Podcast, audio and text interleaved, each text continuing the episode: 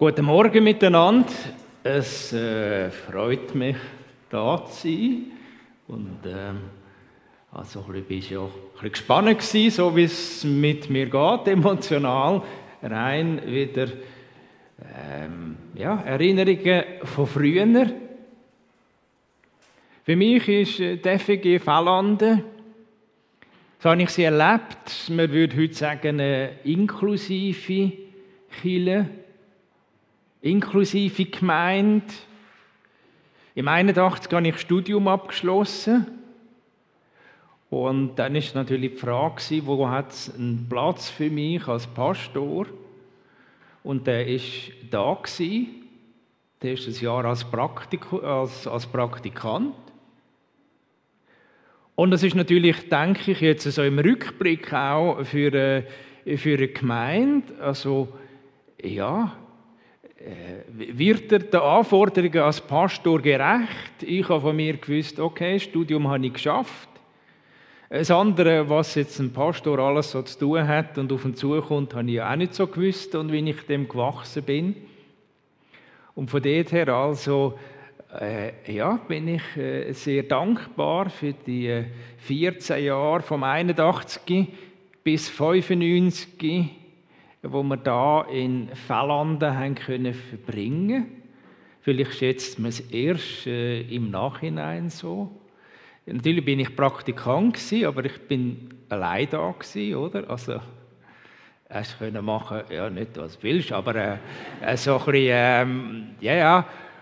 Und äh, auch das Gebäude ist natürlich neu gewesen. Die Wohnungen sind schon äh, zum Be bewohnbar gewesen, also sehr neu natürlich, neu, aber der Raum, ähm, der ist noch im, im, im Rohbau gewesen.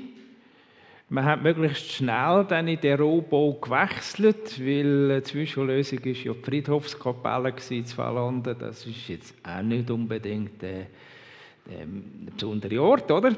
Ähm, und äh, von dort her immer die Stühle rein, Stühle raus. Das können weitermachen die Handwerker oder viele Eigenleistung. Das sind so meine Erinnerungen an die Zeit in Fellanden. Äh, sicher, und das hängt, äh, nein, vielleicht noch einfügen. Also, ich bin jetzt äh, die letzte Stelle in Baden-Wettingen, der FEG und seit zwei Jahren jetzt pensioniert. Ich arbeite seit 20 Jahren ehrenamtlich mit bei Glaube und Behinderung. Und dort ist Inklusion auch ein sehr Thema. Inklusion von Menschen mit Einschränkungen in Gemeinden hinein. Und wir unterstützen auch die Initiative, die jetzt lanciert worden ist, weil wir hören Beispiele von Menschen, die in Institutionen leben müssen, weil sie Pflege brauchen. Und der Pflegedienst ermöglicht es nicht, dass die einen Gottesdienst besuchen. Christen, die wegen ihrer Behinderung keinen Gottesdienst können besuchen ähm, Vaterherz Gottes, überhaupt das Gottesbild, ist etwas, was mich das Leben lang beschäftigt und vor allem von Fallande her äh, die Eingesessenen von damals, wo wir jetzt ja Geburtstag feiern, heute oder morgen, ähm, die wissen ein bisschen Geschichte. Das ist, äh, ich habe ja schon äh, nach, ja, im dritten Jahr, im 84, an Krebs meine erste Frau verloren. Das hat mein, mein äh, Gottesbild heftig geschüttelt noch mehr wie Blindheit. Ja, und ist ein prägender Bruch in meiner Biografie und ich muss noch heute noch sagen, Gott heil du mein Bild von dir, korrigier's, weil das Gottesbild und Vertrauen zu dem liebenden Vater hängen zusammen. Aber ich habe dann auch Treue von Gott erlebt dass er Barbara mir zur Seite gestellt hat. Ähm, und äh, ja, genau. Und eine Gemeinde miterlebt, wo in dieser aller Zeit hinter dran gestanden ist. Vielleicht habt ihr auch Brüche in eurem Leben, wo das Gottesbild in Frage stellt. Aber es ist ein weiteres Thema. Das Vaterherz Gottes oder einfach Gott als Vater und äh, wie der Daniel schon gesagt hat, Himmelfahrt, Gott, äh, Jesus geht zum Vater, er redet immer vom Vater. Und das ist ja eigentlich äh, eine menschliche Ausdrucksweise. Und die Bibel kann ja jetzt eigentlich nur in menschlichen Bildern von Gott reden, wer Gott ist. Also er will für uns sein wie ein äh, Vater zu einem Kind. Aber vielleicht steht uns da Erlebnis mit unserem lieblichen Vater im Weg und stört. Bei mir nicht sonderlich, aber äh, natürlich habe ich auch keinen perfekten Vater gehabt. Das ist ein Vater in der, in der, in der, Nach-, in der Kriegs- und Nachkriegszeit. Dort ist es um Wirtschaftliches gegangen und weniger um Emotionales. Äh, und auch ich hinterlasse sicher ein Defizit äh, bei unseren beiden Söhnen oder habe es hinterlassen. Äh, genau. Aber es ist auch mit anderen Bildern. Oder da ist, ist, ist Jesus ist der Bräutigam und äh, Gemeinde und wir Christen sind Brut. Aber wenn du eine zerbrochene Partnerschaft hast, eine Untreue hast vom Partner oder, oder vieles andere mehr, dann wird das Bild schon schwierig mit Liebe zu fühlen. Oder Jesus ist der Meister und wir sind seine Diener. Aber wenn du in deinem Arbeitsleben gelitten hast und einem Meister, der nur Leistung aus dir rauspresst und wie es dir geht, Burnout oder nicht, ist ja alles gleich. Die Leistung muss stimmen. Dann kann es sein, dass das in dein Gottesbild hineindrückt. Das ist vielleicht auch noch einer, der schaut, dass die Leistung stimmt. Also jetzt haben wir das Thema ein bisschen umrissen. Jetzt, mein Ziel ist, äh, da ein bisschen den Vergleich vom, von unseren Vätern auf Gott zu machen. Ich will aber zuerst, bevor ich mit dem ersten Punkt starte, beten. Herr Jesus Christus, himmlischer Vater, wir danken dir für deine Gegenwart in dem Gottesdienst. Wir danken dir, dass du uns willst bereichern. Du wir danken dir, dass du weißt, dass wir in einer, in einer unvollkommenen, unperfekten Welt leben, wo andere Maßstäbe gelten. Und wir bitten dich, das können nicht Wort, wir können hundertmal Vater sagen. Aber, aber dass wir dein Herz spüren, das muss dein Geist in uns tun. Und ich bin schon so lange Theologe und jetzt eigentlich auf dem Weg zu denken, ach, wie, wie oft habe ich Begriff braucht uns im tiefsten Herz noch nicht ganz begriffen. Aber so wird unser Leben sein, bis am Schluss, wenn man dir begegnet. Segne du uns in dem Gottesdienst. Amen. Also die, die drei Punkte, die ich habe, das ist wie früher. Drei Punkte. Ist äh, der Vater von unserem lieblichen Leben ist Gott, der Vater von unserem geistlichen Leben und wir tragen den gleichen Namen wie Gott, eben wie Kind eben nach dem Namen der Eltern benannt sind. Also da vielleicht noch, wenn es um Vater geht, geht es auch um Mutter auch schon in der Bibel drin, äh, auch schon im Alten Testament drin. Das ist äh, keine Gender-Mentalität, sondern Gott hat beide Eigenschaften, die väterlichen und die mütterlichen. Wir wenden uns drei Haupttexte zu. Der erste, beim ersten Punkt ist aus Jesaja 64, Vers 7. Dennoch, Herr, also das ist irgendein Zusammenhang, oder? Dennoch, Herr, du bist unser Vater. Wir sind der Ton, du bist der Töpfer. Wir alle sind von deiner Hand geschaffen. Unser wahre Schöpfer, dennoch der Zusammenhang, all die Fragen, wo kommen, wo ist der liebende Vater, wo ist der Gott, dennoch, wir vertrauen, Gott ist der Töpfer und wir sind der Ton. Das heißt, er hat uns geschaffen, er hat uns Wille, er hat uns geplant. Unser Leben, was wir können und was wir nicht können, körperlich, was wir können und, und nicht können, äh, psychisch, also von der Belastbarkeit her, oder einfach, das ist geplant.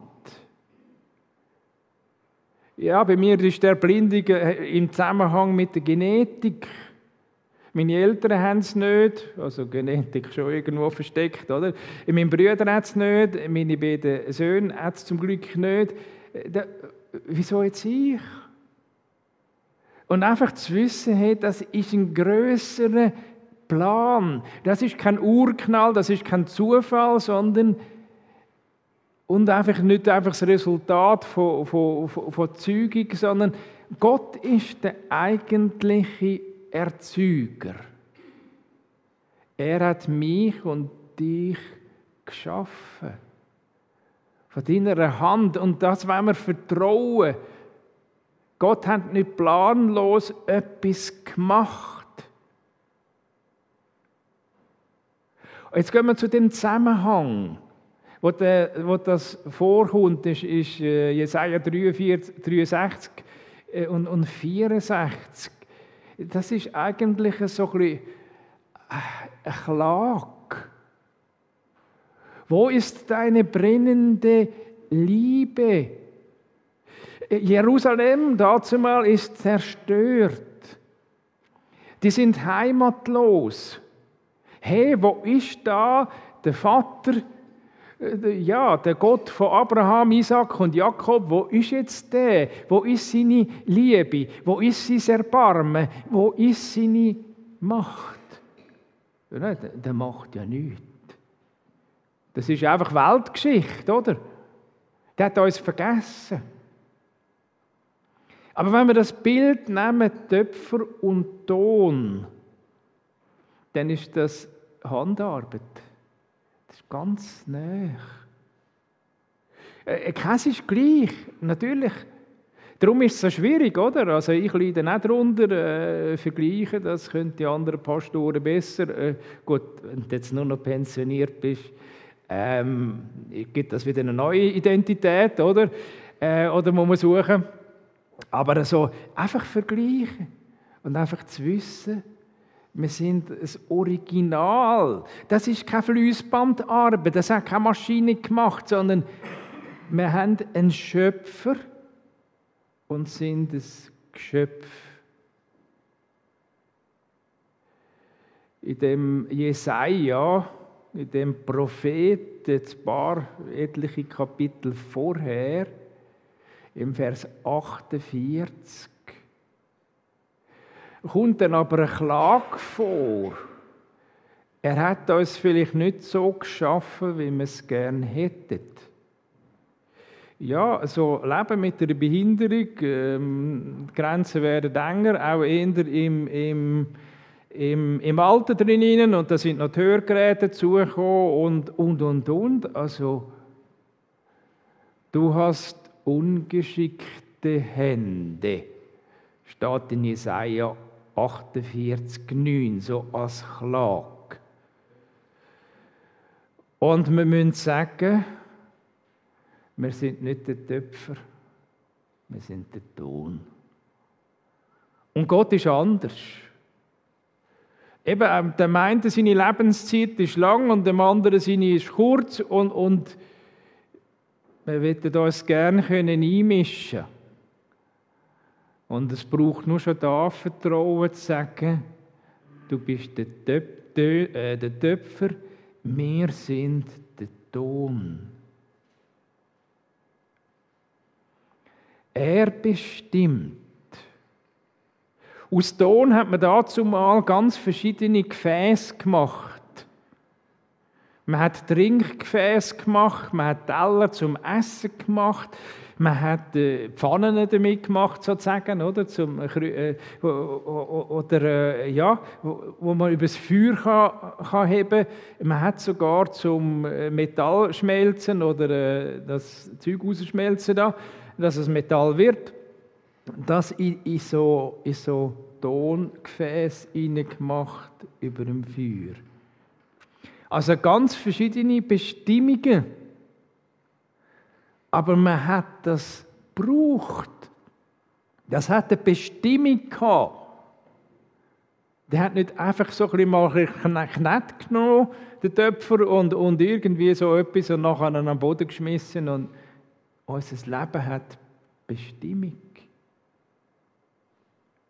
Und an dem wollen wir festhalten. Unser Leben hat Bestimmung bis am Schluss. Und die Bestimmung bestimmt nicht mehr sondern er. Er als Vater ist der Töpfer und wir sind der Ton, rein auch lieblich. In dem Zusammenhang ist dann auch die Rückbesinnung so. Eben, äh, wir haben ja äh, Vers, äh, Kapitel 64, der Stammvers. Und da heißt, aber niemand sucht Hilfe bei dir. Jerusalem ist zerstört, wir, wir, wir spüren deine Liebe nicht, aber es fragt auch niemand. Und dann die gute Nachricht, doch wir sollen gerettet werden. Da kommt Heil, dann durch Jesus Christus. Das kommt dann im nächsten Punkt, wenn es um um, um äh, darum geht, dass Gott der Vater ist vom geistlichen Leben. Aber jetzt zuerst so ein mal äh, eine Zwischenpause, eine Minute Stille. Mit dem Psalm 139, 13 und 14. Der David voll Dankbarkeit. Hey, ich bin kunstvoll gemacht. Ich, ich, ich bin ein Wunder von deiner Schöpfung. Ja, natürlich der David, gell? Der, der gegen Bären gekämpft hat und so und gegen den Goliath. Aber dann ist er doch auch 20 Jahre geflüchtet und ist auch mal alt geworden und ist gestorben. Es gibt ihn nicht mehr. Also wie kann der sagen, kunstvoll und wenn wir doch altert und, und vergänglich sind. Denk darüber nach. Wie stimuliert dich der Vers zur Dankbarkeit? Oder wo löst der Widerspruch aus? Und Widerspruch heißt, da ist etwas wo wir mehr darüber nachdenken Nachdenken mit dem Töpfer zusammen. Eine Minute Stille.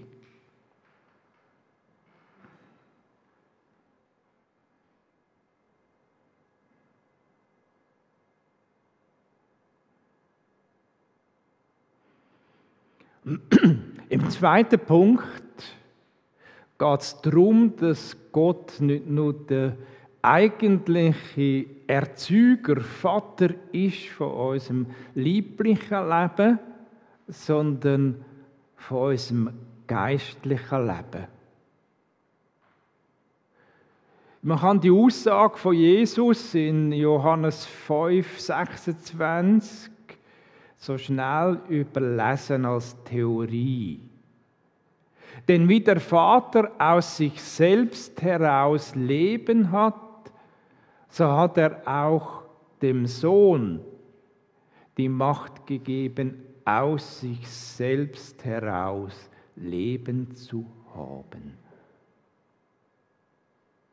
Also das sind die beiden Einzigen, die Leben haben. Was meint das überhaupt? Also wir leben doch jetzt. Und, und, und jeder Mensch, äh, ob er jetzt an Buddha glaubt oder gar nicht glaubt, die leben doch aus sich selbst heraus, meinen sie. Aber es heißt nichts anderes, es gibt nur ein Ort, wo eigentlich das Leben ist, und dem wenn wir in dem Punkt nachspüren, was ist das für ein anderes Leben als lieblichen, als materiellen, als sichtbaren Leben? Was ist das Eigentliche? Und dann spüren wir, unsere Entwicklung als Kind Gottes ist nicht immer unabhängiger zu werden. In der normalen Entwicklung von einem Kind ist, also wenn die Nabelschnur durchtrennt ist, es muss selber schnaufen und so weiter, es muss dann selber lernen laufen und selber lernen essen und, und am, am Schluss zieht es aus dem Haus aus. Und das ist normal. Eine Unabhängigkeit. Das ist Reifung, aber nicht im Geistlichen. Im Geistlichen ist, und so erlebe ich es ja, hautnah, einfach so, hey, wir merken, wie, wie wir Jesus und den Vater im Himmel brauchen. Wir können die Bibel lesen, oder? Und, und ja, wir sollten Vertrauen haben und, und das ist dann die Lösung gegen Sorgen und Ängste, oder? Aber wo kommt das her? Wie machen wir das? Da muss doch Jesus auch uns immer wieder sagen, ihr Kleingläubigen. Das machen wir nicht. Das kommt aus dem Leben raus. Also die Abhängigkeit steigt. Natürlich sagt jetzt die Bibel in Epheser 4, redet sie von der Mündigkeit. Wir sollen keine unmündigen Kinder bleiben.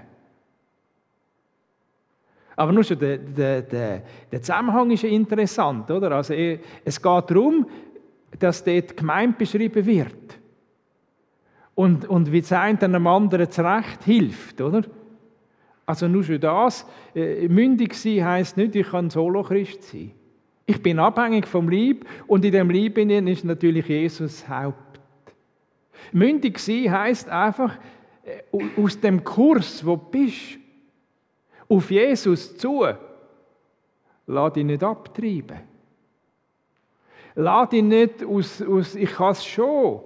Und wie oft als Christen probieren wir es, ich kann es schon, ich muss es doch anbringen, ich muss mich doch können ändern.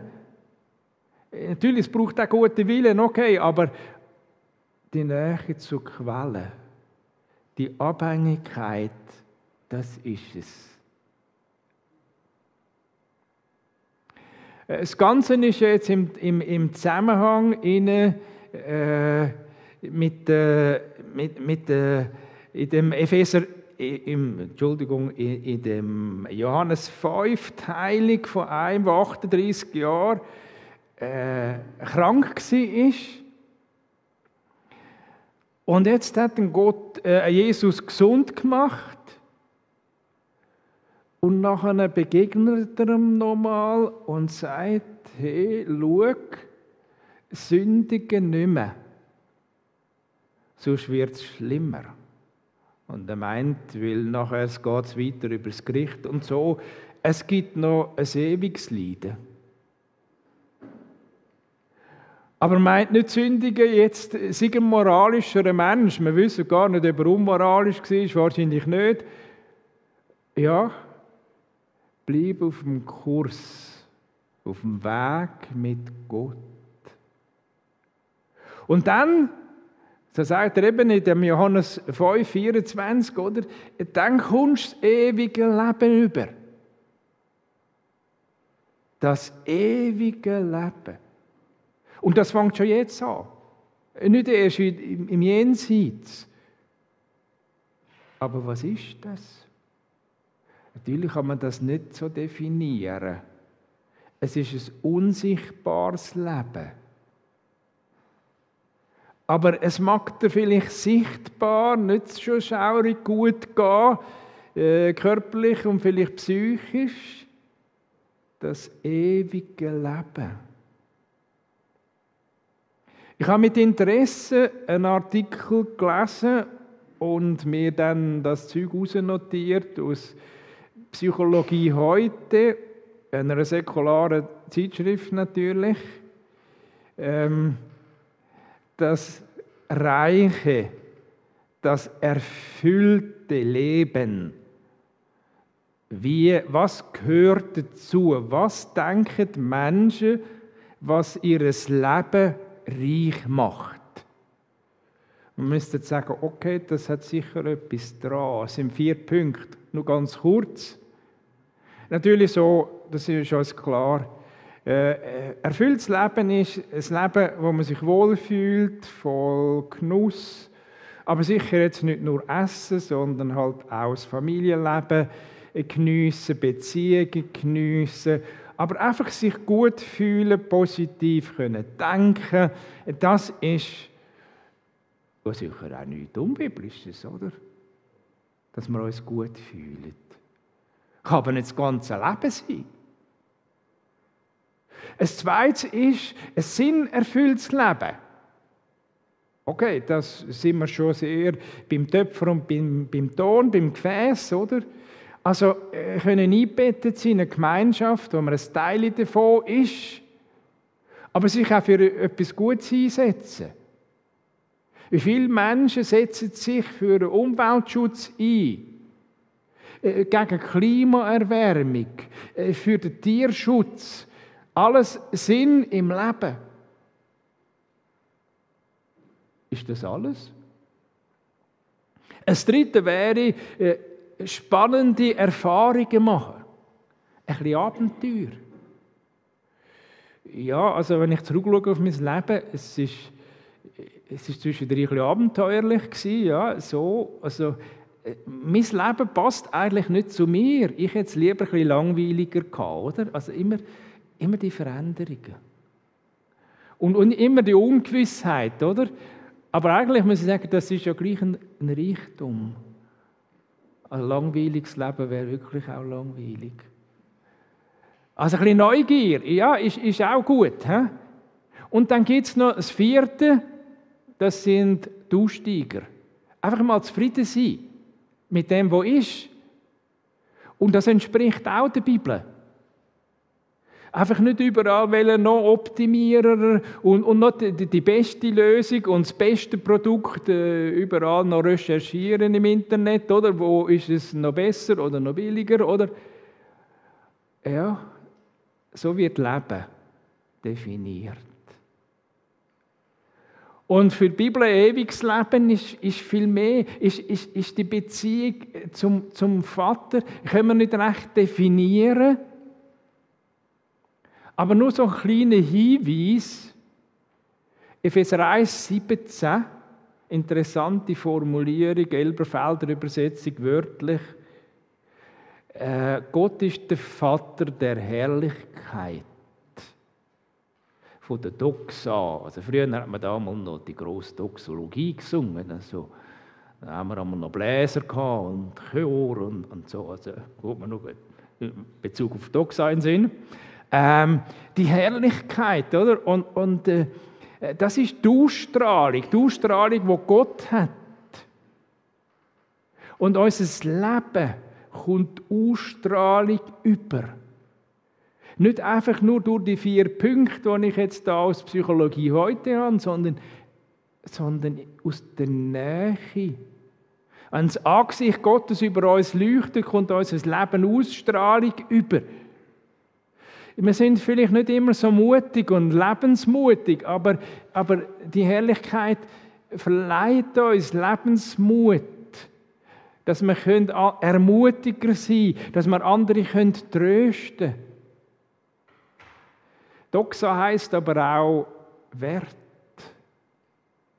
Der Mensch hat den Wert verloren, den er vor Gott sollte haben. Also, wir kommen Wert über vor ihm. Also das ewiges Leben nur so ein bisschen kurz skizziert, ähm, was das so jetzt könnte bedeuten, aber definieren können wir es nicht. Und äh, da sind wir genau an dem Punkt, wo wir auch nicht definieren können. Wir sind Gottes Kind. Das ist jetzt der dritte Punkt. Wir tragen seinen Namen. Wenn ich den Familiennamen habe von meinem Vater und der wieder von seinem Vater, das geht weiter und wir sind Kind von Gott. Also von dem heiligen Gott, wo das Universum geschaffen hat, der ganze Kosmos, die Millionen und Milliarden von Sternen. Und er hat uns ins, ins Herz geschlossen. Seht doch in 1. Johannes 3, 1 und 2. Jetzt werden wir einfach auf den Vers hören. Mit dem Herz. Seht doch, wie groß die Liebe ist, die uns der Vater erwiesen hat. Kinder Gottes dürfen wir uns nennen. Und wir sind es tatsächlich. Die Liebe. Da ist also nicht einfach die Leistung im Vordergrund, sondern in dem, in dem Vater und Kind, in dem Erziehungsverhältnis auch ist die Liebe die Atmosphäre. Aber die Welt, die, die, die, die checkt das nicht. Unser Leben als Christ ist ja nicht so total unterschiedlich, oder? Und, und, und es geht uns ja nicht einfach so rein äußerlich überall viel besser. Wieso müssen wir dann Christ sein? Christ werden. Die Welt kann es nicht erkennen. Und wo wir nur noch auf Sichtbare schauen, können wir es auch nicht so recht erkennen. Seht doch. Ist, ist, ist doch eine Überforderung. Jetzt sind wir wieder dort beim Leben. Wie macht man das? Also das Kreuz, ja, schon, das ist schon das Zeichen, wenn einer für uns stirbt, aber Kreuz ist auch noch ein bisschen blutig und, und, und brutal und äh, das ist ja auch noch ein bisschen wie abstoßend. Seht doch. Und da sind wir wieder bei dieser Bitte von Paulus, dass Gott unsere Augen des Herzens kann öffnen. Man könnte das, der Aufforderung sieht doch, man könnte das nicht einfach machen. Man wettet doch staunen können, dankbar staunen können über seine Liebe. Man wettet doch staunen können und das nicht nur als abstrakt sehen. Seine Liebe ist ein Geschenk dass wir Gottes Kind sind durch Wiedergeburt. Also es ist wie jede Geburt, das macht nicht das Kind.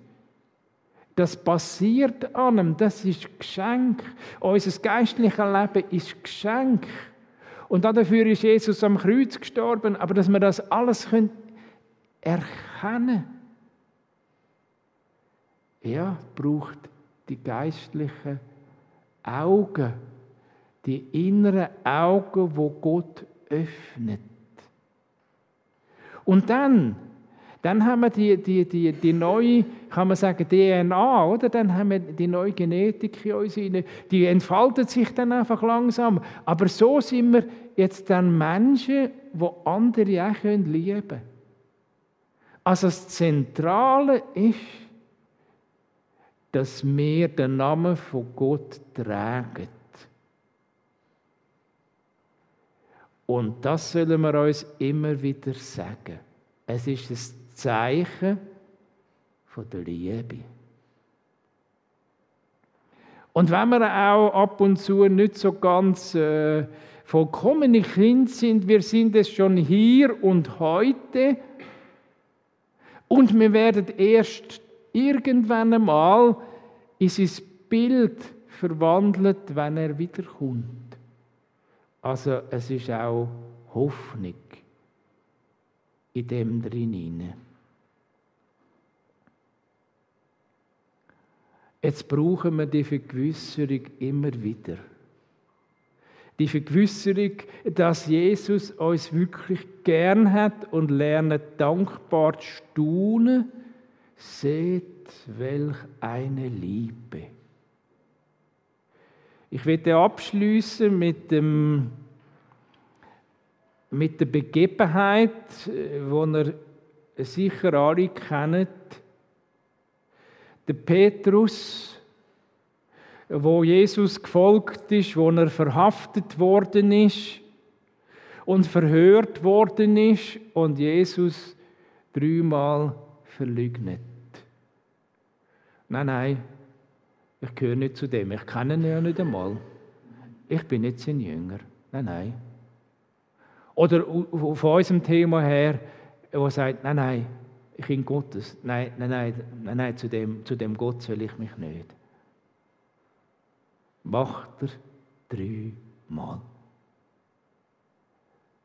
Und jetzt einfach das Bewegende ist, wo er dem auferstandenen Jesus begegnet, fragt den Jesus nicht, und jetzt Petrus? Meinst du, dass ich so eine wie du noch könnte gern haben?